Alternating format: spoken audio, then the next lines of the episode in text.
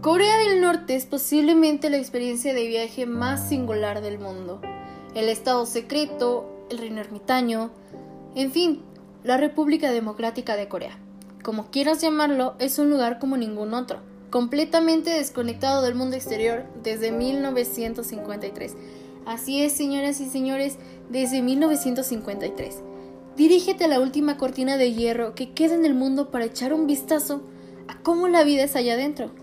Verdaderamente una de las aventuras de viaje más gratificantes, extrañas y únicas que jamás experimentarás.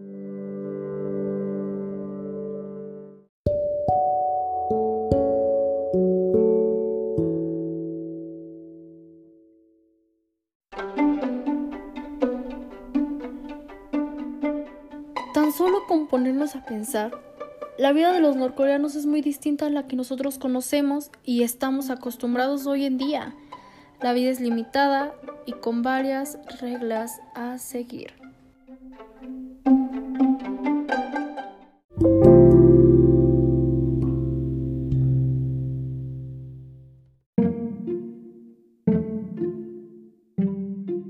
En cuanto a la infraestructura, podemos decir que Corea del Norte pareciera estar atrapado en la época de los ochentas, por su arquitectura con ese estilo característico de la época soviética, es decir, rústico, entre otros.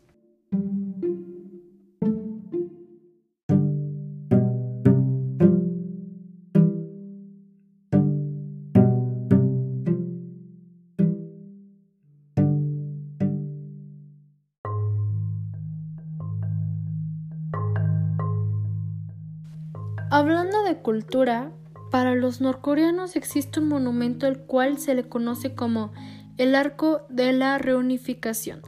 Este representa el deseo de la gente de Corea del Norte por acabar con la división de las dos Coreas, es decir, que vuelvan a ser una sola república coreana.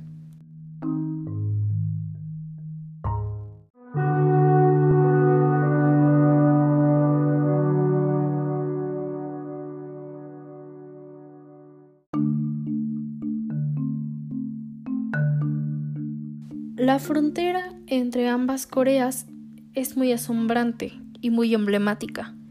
La zona desmilitarizada o DMC por sus siglas en inglés, y aunque su nombre nos da a entender que en esta zona no hay militares, lo cierto, lo verdadero, lo real, es que es una de las zonas más militarizadas del mundo.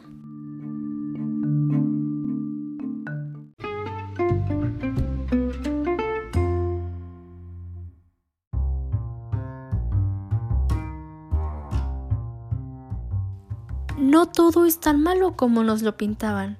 Sí, la vida en Corea del Norte es muy distinta a la que nosotros conocemos y estamos acostumbrados. Pero, detrás de esa imagen y creencia de un lugar extraño, misterioso y peligroso, existen personas con sentimientos similares a los nuestros, personas que lloran, ríen, entre otras emociones. A fin de cuentas, todos somos seres humanos.